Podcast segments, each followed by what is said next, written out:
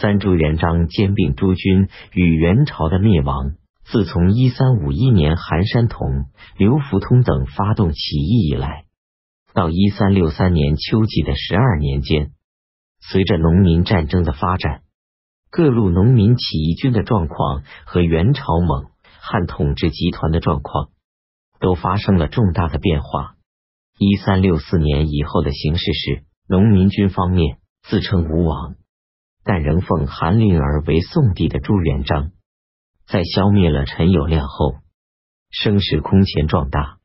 东吴张士诚占据江浙、淮南的富庶地带，东至海，北至济宁，有的二千余里。朱、张两吴成为对峙江南的两大力量。明玉珍建立的夏国保有四川，方国珍已投降元朝，虽仍拥有独立的军兵。却远不足以与两吴比高下。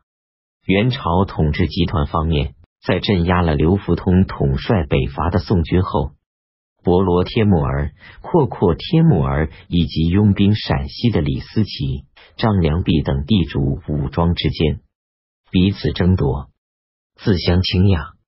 元朝廷已不再有可统一指挥的强兵。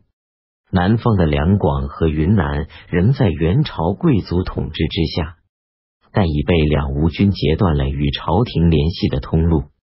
福建地区则为军阀陈友定所割据。朱元璋自占据应天府以来，即多方经营，不断扩充实力。建号吴王后，集中兵力与张士诚展开征战，终于在一三六七年九月。消灭了东吴。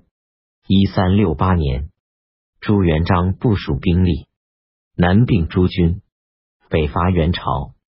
元顺帝自大部北逃。朱元璋先后征服南方和陕西的元军，推翻元朝的统治，建立了明朝。